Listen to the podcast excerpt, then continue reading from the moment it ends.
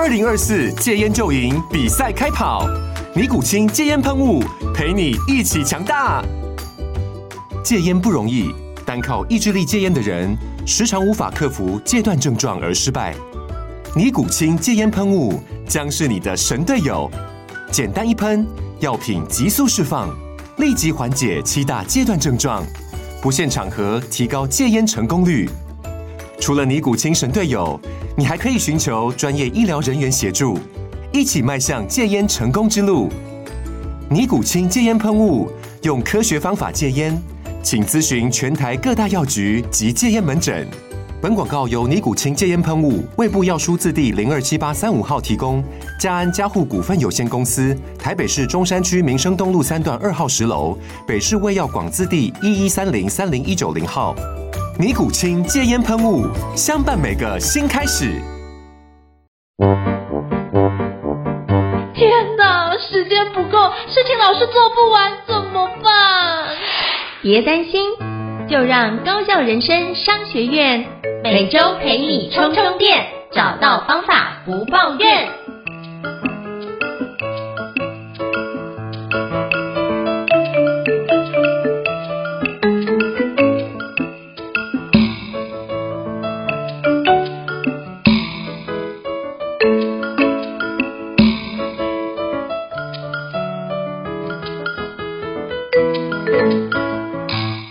欢迎大家来到高校人生商学院的好课推荐，我是赵应成。那我不知道各位最常出去旅游的国家，你知道是哪一个吗？那我发现台湾最常出现旅游国家就是日本哦。那可是你去日本，如果发觉都是只是一种比手画脚看汉字，有没有觉得是一件非常痛苦的事情呢？虽然说现在有翻译机可以帮你及时的做翻译，但我觉得如果你能够自己学会日语的话，我觉得这件事会得到一个更好的一个旅游的体验哦。那今天想跟各位分享放的一个日语的口说的训练课程，叫做小鱼日语的沉浸式口说训练课，轻松自学开口说流畅的日文。那今天非常荣幸，各位邀请到小吉日语的创办人王心怡老师，Hiki 老师来跟我们就是分享。他最近的一个新课，那么欢迎 Hiki 老师，Hello Hiki 老师，你好，应成老师好，高校人生商学院的朋友们大家好，我是王心怡，你也可以叫我 Hiki，H I K K Y，我是日语五行完全自学手册的作者，还有小黎日语观念文法书的作者，同时也是小黎日语的创办人。今天很荣幸受到高校人生商学院的邀请，来到这边分享我的口说训练课程，还有一些日语学习的方法。好，非常感谢 Hiki 老师哦，我觉得 Hiki 老师教学真的是非常的厉害，而且对于很多的内容整理。非常的有结构，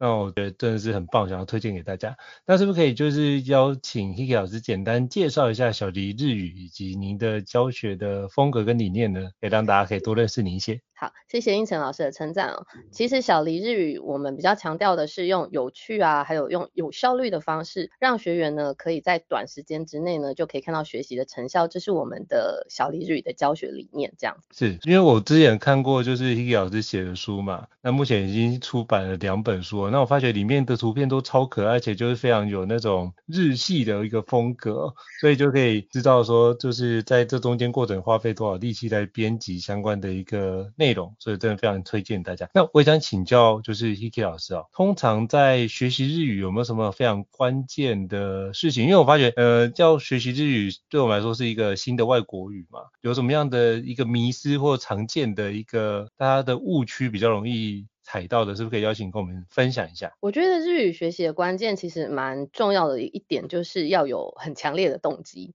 那有一些学员他来的时候，他其实一开始动机是有的，可是他如果没有很强烈的动机，他可能会在一段时间学习之后遇到了一些，比方说是文法部分的这个部分，他会随着他学习的时间越来越长，然后就会遇到一些瓶颈。那有一些学生他的如果动机不够强烈，比方说他来学习是啊，妈妈认为他应该要来学个第二外语之类的。那这时候就很容易放弃了，所以其实日语学习的关键其实很重要，就是动机。没有动机的话，其实要遇到困难的时候就比较相对比较容易放弃。那有强烈动机的人的话，他就会 一次一次的突破这个瓶颈，然后继续往前这样子。了解，所以动机是很不错的的开始哦。是是是。对。我觉得在学习外语都是动机还蛮重要的。比如说，是不是可以邀请你，就是 Hiki 老师跟我们分享一下你当初学日语的动机是什么？因为我觉得你可以跟我们分享，我们透过你的动机，我们可以推论一下，那我们可以自己怎么样的动机可以做发展这样。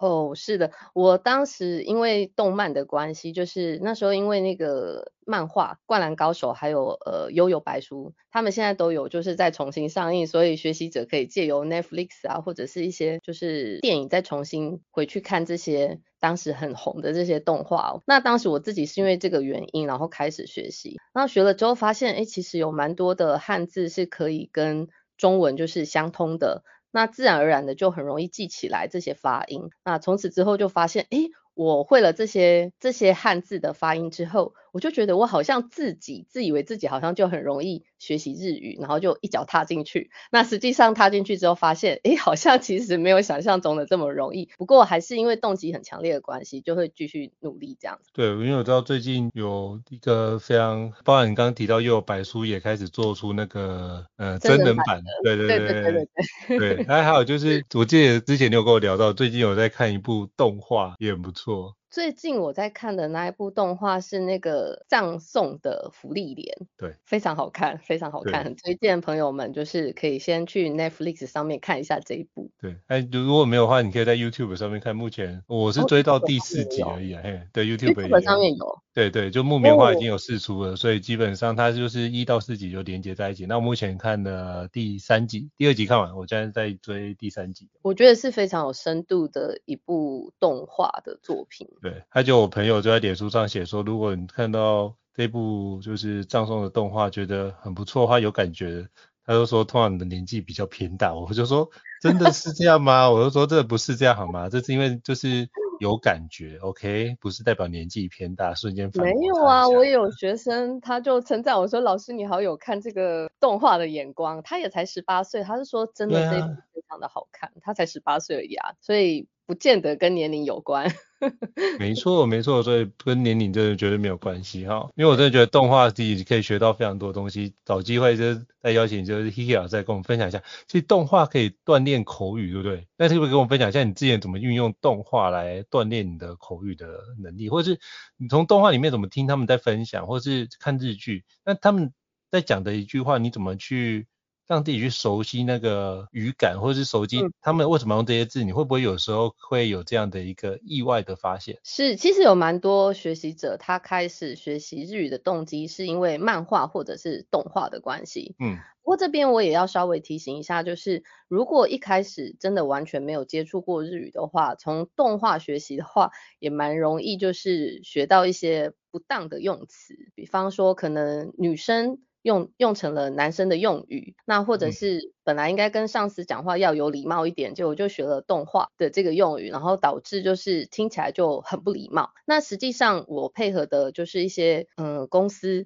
他们其实有这样子的状况，就是诶请进来的这个员工呢，他诶好像日语也有 N 三的程度哦。可是他实际上讲的用语，其实会让客户非常的不舒服。那客户会跟他们反映，后来一问才知道说，哦，原来这个学员他是。因为就是一开始学日语的时候，就是都是靠这个漫画或者是动画来学习，所以会用到一些比较粗俗的字眼，然后也不知道怎么样比较有礼貌。所以我觉得这个动画学习的话，大概是需要有一阵子的学习，那之后可以用动画或者是这个电影，然后或者是日剧来大量的做这个口语的练习。我觉得这个是一个蛮好的练习的素材。不过一开始。不太建议就是直接进入到用日剧啊，或者是用动画来学习这样。因为他讲的话可能不一定是正式的话语，像之前我有一个朋友就是看日剧，然后他就一直看半泽直树，然后他就把半泽直树里面的一些口头禅都记下来。我就说，欸，可是他那部剧有点比较比较比较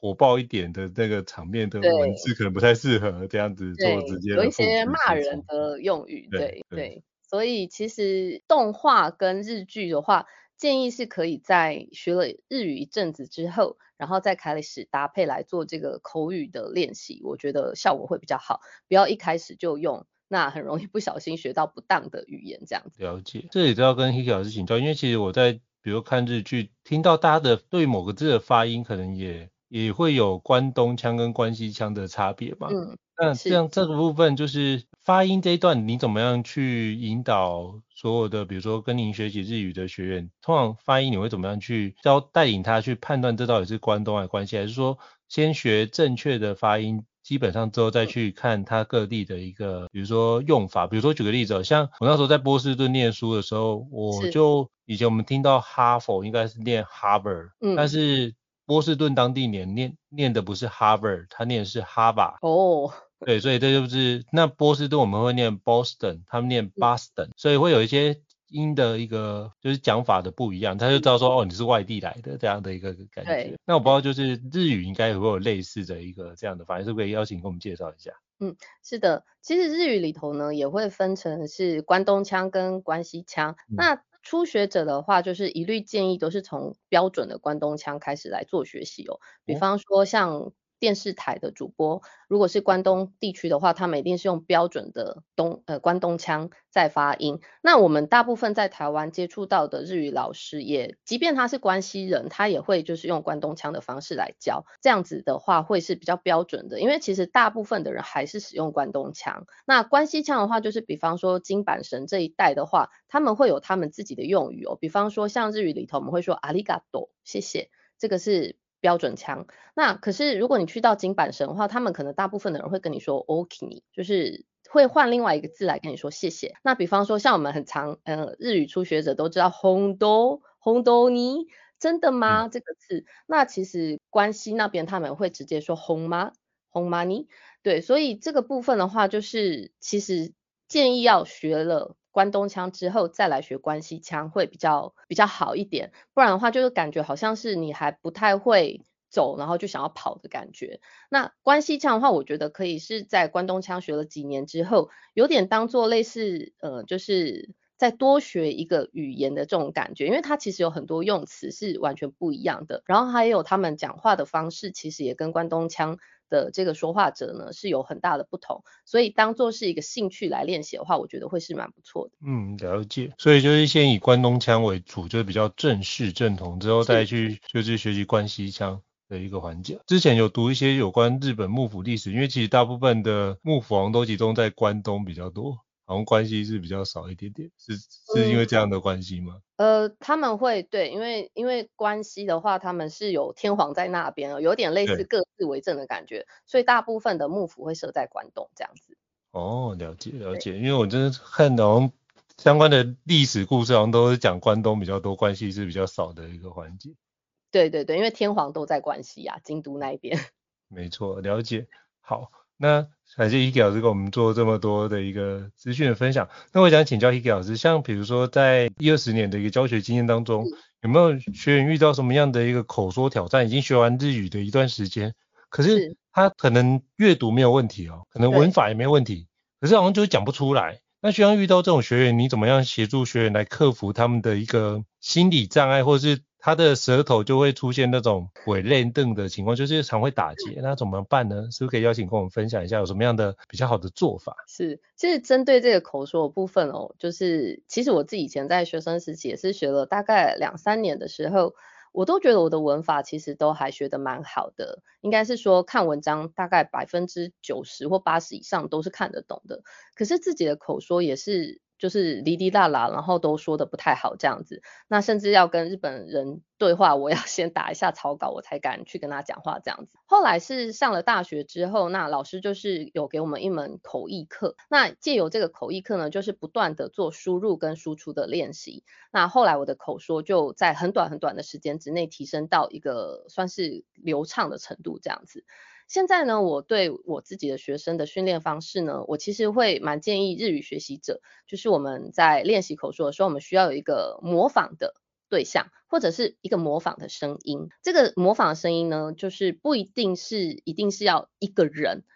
我们可以就是指定一个一一个教材，一个音轨，那或者是某一个，比方说动漫的角色这样子，那当做你模仿的对象。再来呢，就是模仿之后呢，我们要。持续的输出，那输出的方式的话，就是我们一定要让自己的嘴巴实际上的发出声音来，不是只有输入，就是不是只有听的部分，我们要输出。那可是呢，有的学生他做出了这个输出的动作之后呢，他可能就这样子就结束了。没有，其实还有很重要的因素，就还还有一个很重要的学习的要素，就是要不断的重复，不断的利用这个重复，然后输入再输出的这个过程，这样子的话就可以有效的提升口说。所以总结就是，有效的提升口说训练，我认为有三个元素，就是要模仿，然后输出。然后不断重复这样子，这个是我觉得口说练习很重要很重要的元素。了解，所以输出才是很关键。所以比如说像如果念的时候，我们怎么去判断我到底有没有讲对？要怎么去判断这件事？就是因为比如说如果是像上 Hiki 老师的课，就是我们可以马上做讲一个日文单字或者日文内容，嗯、就可以帮马上帮我做，比如说嘴型的或发音的矫正啊。可是如果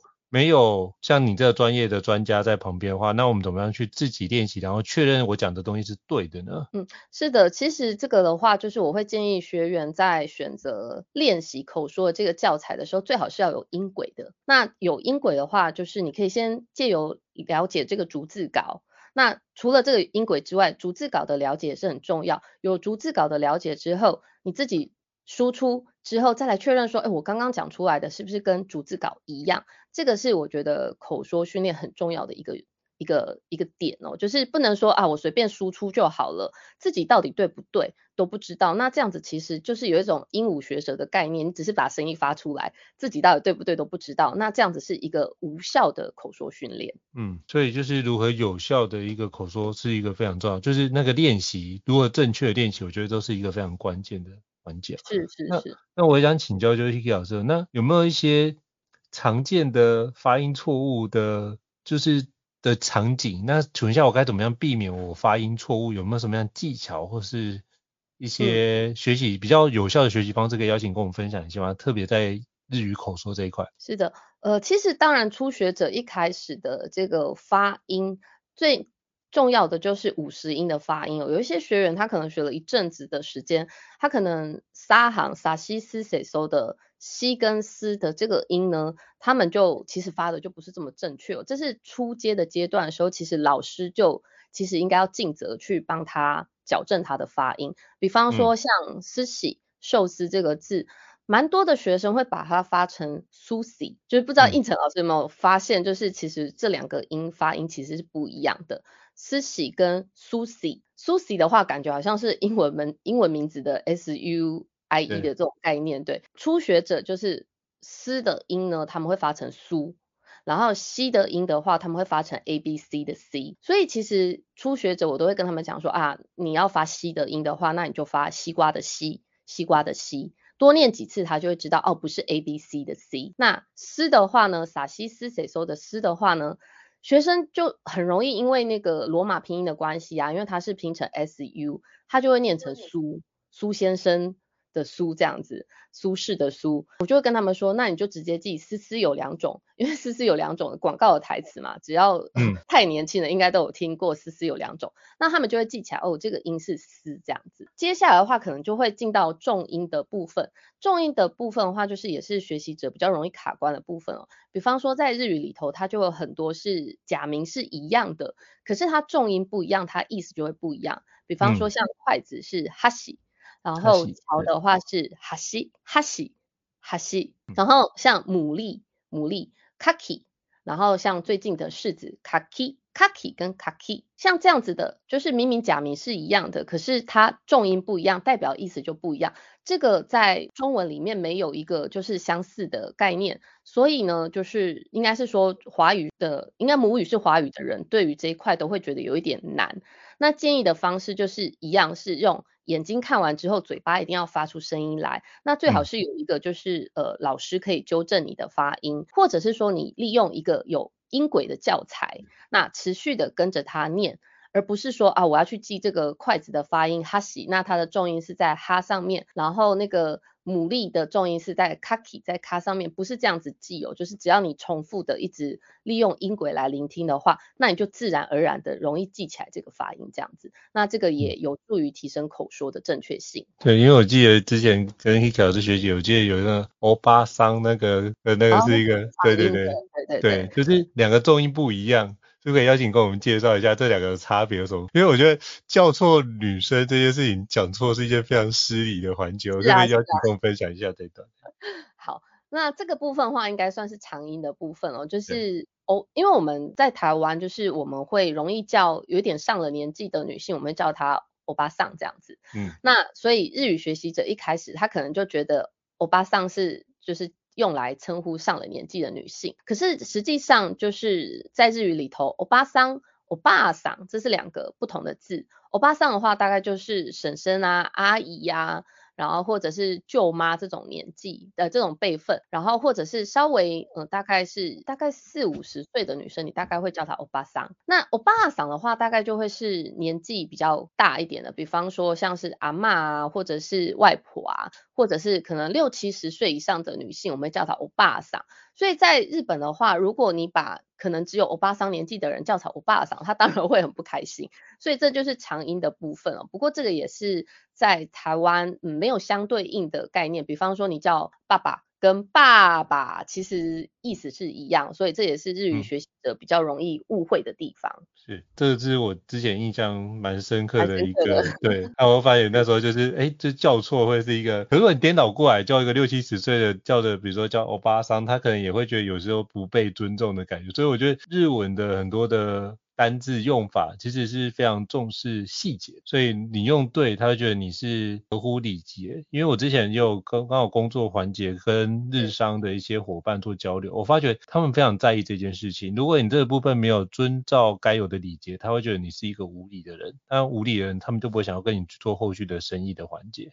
就是我之前蛮就是印象蛮深刻的一件事情。所以我觉得就是如何把这相关的重要字眼可以运用好，然后。让大家可以去做展开是很重要的一个地方。我也想请教 Hiki 老师哦，那像比如说像之前有遇到一个朋友是这样说，他说他英文很好，然后发现他讲日语的时候，学日语那段时间英文变得很差，那就是因为日语的发音跟英语不太一样，可是同一个字，像 McDonald 在用英语讲是这样，可是用日语讲是。那个马库多纳路斗，对，就是完全不一样的状态。那他就觉得说他有一种错乱的环境，像遇到这种，比如说我们先学了英语，那就要学日语，那怎么去在这中间的环节怎么样去厘清，或者是怎么样那种快速的比较顺利的通过这样的一个过渡时期？我觉得如果像刚刚老师所说的，就是他是先是先学英文嘛，英文比较好，再来学日文，这种我觉得。倒是还好诶，那我还听过有一些是他刚开始是学日文，然后后来要学英文，他从小就是先学日文的。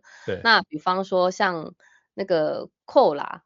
扣拉，他学了之后，他要学英文，他就会有很大的障碍，他没有办法从扣拉这个音转换成正确的英语的发音这样子。所以我觉得老师说的这个状况是英文到日文可能还好。可是如果是从日文到英文的话，那会转换上面会更更辛苦一点这样子。那至于这个转换的话，其实我自己是以前在刚开始，当然我们都是先国中先学了英语之后，然后才进到日语的学习。那我自己也是一开始大概前一两年吧，就是每一次只要要讲日语的时候，我就会想到英文，整个就是处于一个 错乱，就是好像两个语言都没有办法学得很好的那个阶段哦。那后来就是直到说自己的日语程度已经提升到一定程度的时候，那我就会发现其实会被英语干涉的这个现象就逐渐减少了。那之后日语学的更多之后，我就发现其实我已经有余裕。很自在的操控日语这个语言的时候，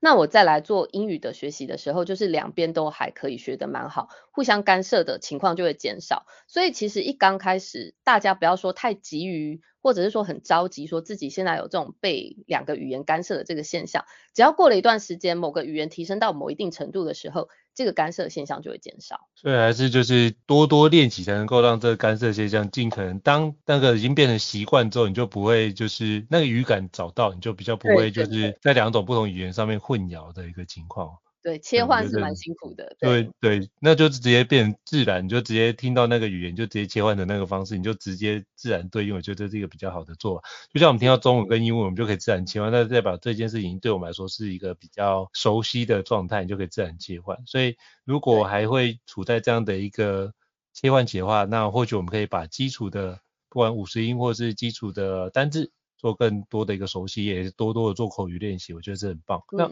我也想请教，就是 Hiki 老师哦，因为包含，嗯、呃，你也是在台湾做相关的一个日语的学习，是，然后也经常去日本，所以你的日语的进步就非常快。那是不是可以邀请 Hiki 老师跟我们分享一下？那在台湾学习日语跟在日本当地学习日语有没有什么样的不一样？因为包含我知道你有好几个就是认识日本非常资深的语言老师嘛，嗯、那是不是可以邀请跟我们介绍一下这一段？嗯，其实我觉得在台湾学习日语算是蛮得天独厚的一个环境哦，嗯，因为其实就像大家都知道，我们台湾以前是日本的殖民地之一嘛，所以我们的或多或少，我们可能年纪比较大的长辈，他们都有留下一些用语。像我其实目前在教的一个学员，他家里以前就是阿公是导游，然后阿嬷是经营杂货店，所以家里其实常常都有日本人，然后比方说导游嘛，日本人要阿公做他们的导游，就打电话来，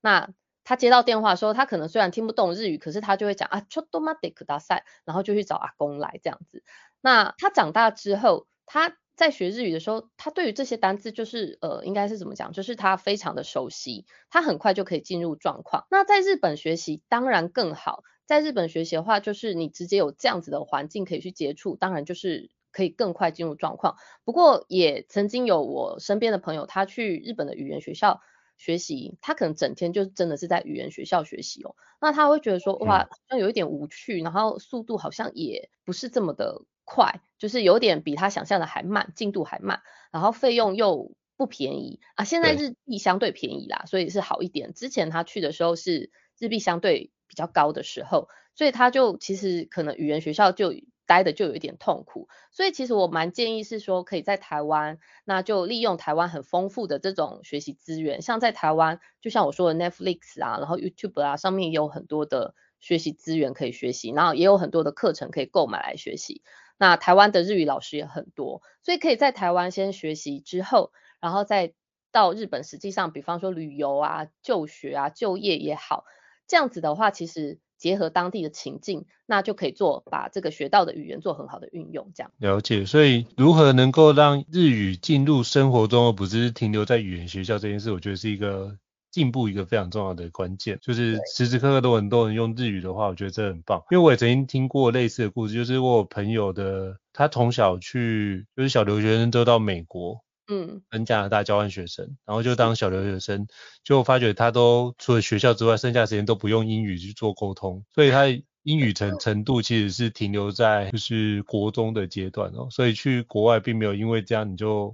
可以学到比较好，所以重点还是在于自己，就是你的心态是不是一个开放的状态，想不想融入这个环境，或是怎么的，想不想就是积极参与。这个环境，因为既来之则安之，那你能不能让自己的心胸开阔，然后跟这个环境有所对话？我觉得这是语言进步一个非常重要的环节。那我也想请教 Hiki 老师，那比如说学员学一段时间，跟你学习之后，一定会有那种进步，这个你怎么去看待学员，或是学员自己怎么看待他自己口说，或者是他的日语的程度有没有进步？要怎么样去？做这样的一个检视呢？是，呃，来我这边上课的学员大概会分两种嘛，一种就是他因为呃兴趣或者是工作要用的，那他就会从绘画的这个课程开始学习。绘画的话，我通常会给他们做大量的听力还有口说的这种输出练习。那上课之前呢，就是他们只要上过几堂课，他们就会知道我其实一开始上课的时候，我不会立刻进入这个教材教科书的部分，我会先用日语。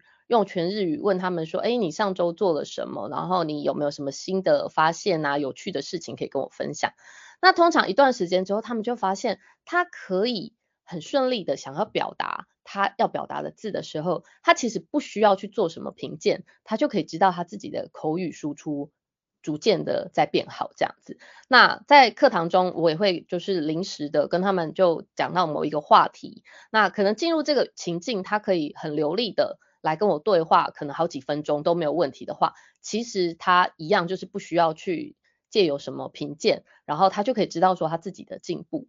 那另外一种课程的话，他会是就是参加这个日检的 JLPT 日检的，那这个其实就是一翻两瞪眼啊，就是你来参加 N 三的课程，那你 N 三年底去考或七月去考有没有过，那就是知道自己的程度有没有到这样。嗯，对，就是考试的目的并不是通过那件事，而是是真的确认一下我们是不是有达到那样的一个水平。所以考试只是一个入门票，那就算考过 N one，其实。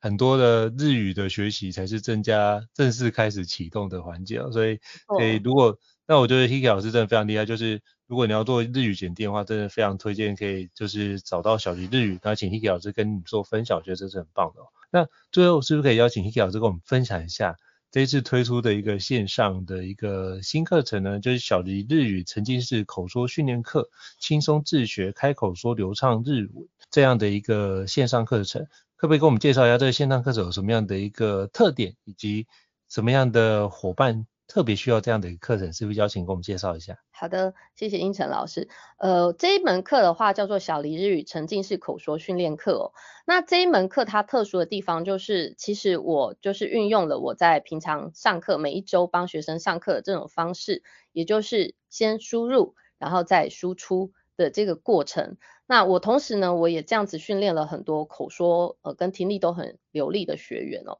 那就有开课单位，他们就想说，是不是可以请我帮他们录制一门线上课，是可以训练学员口说的这个课程。那因为其实我听到了蛮多的学习者的心声，就是说他们其实苦于自己没有一个练习口说的环境哦，或者是说没有一个。练习的对象，所以不知道要怎么样提升口说。那在这门课程里面呢，我运用了就是我平常运用在课堂上面的训练学员的方式，就是很大量的输入，然后很大量的输出。那运用根数法，还有回音法，然后单字替换法这三种方式。那我们带入了就是十八组的语言的情境，也就是说，如果之后你在国外实际运用，在日本实际运用的时候，你可以直接。带入单字替换，那你就可以实际运用在真正发生的场景上面。那我们一共有三十三组的这个对话的口说的练习，那就是我们有一些设计有点类似游戏的这样子的概念，就是一关一关过，有点类似闯关的概念，让学员就是实际上做这个输入之后，那要有要有实际的输出的口说的练习，那是很蛮扎实的。训练的一套影音课程这样子是，像这影音课程会有相关的一个作业需要上缴吗？不然的话怎么确定就是自己能够做好这件事？这个邀请 Hiki 老师跟我们分享一下。目前的话，我们是没有这个强制学员一定要做作业哦。嗯、那但是呢，就是它的设计，因为是有点类似游戏闯关，如果你在这一关你还没有过，直接跳到下一个阶段的话。其实对于学习者来讲，就是比较没有这么扎实，而且他可能会觉得有一点难度。所以其实不论是什么程度的学习者，只要是大概在学了日语一段时间，大概有 N 四程度或 N 四左右程度的时候，都很推荐这一套课程给学员练习。然后从第一关慢慢的做到最后的时候，就可以自然而然的。这个做出口说的产出输出的这个过程，那因为它有很多组的情境，你实际上你到日本去运用，应该只要做单字的替换就可以立刻派上用场，这样子。了解，因为我会这样问，是因为我发觉，哎，我觉得如果有怎么样可以让所有伙伴觉得，哎，这件事情我怎么练习可以让更有效？我相信你有这么认真的伙伴去做，嗯、所以非常推荐大家可以好好的去聆听，就是 Hiki 老师的一个。最新课程小鱼日语沉浸式口说训练课，轻松自学开口说流畅日文哦。那是不是可以邀请 Hiki 老师？我记得好像有一些优惠的一个活动，是不是可以邀请跟我们高效人商学院的听众做一下分享呢？对，这个优惠的活动的话，我们目前就是会有一个折扣嘛，在这个高效人生商学院里面呢，我们设定了一个两百元的折扣码。这两百元的折扣码是 H I K K Y 两百，这个折扣码的话，我们可以运用的期限是到二零二四年的二月二十九号啊，非常欢迎就是听众们借由应成老师的这个节目来利用这个折扣码来折两百块这样。是，现在就是早早鸟价的也都有优惠哦，那你就是可以就是非常感谢 Hiki 老师给予高校人商学院的一个听众有更多的一个优惠，那也希望大家可以在学习日语上。然后，包含你到日本去旅游的时候，都可以透过这样的一个小迪日语沉浸式的口说训练课，轻松自学开口说流畅日文，让你在日本的一个旅游或是商务的一个交流上得到更有效的一个成果。非常感谢 Hiki 老师的精彩分享。那如果各位听众觉得高校人商学院不错的话，也欢迎在 Apple Podcast 平台上面给我们五星按赞哦。你的支持对我们来说是一个很大的肯定跟鼓励。那如果有什么相关的课程，你想要在聆听或者有需求的话，也欢迎讯息或 email 让我们知道，我们陆续安排。像 Hiki 老师这样的一个专家来跟各位听众做分享。再次感谢大家，谢谢，那我们下次见，拜拜。高校人生商学院，掌握人生选择权。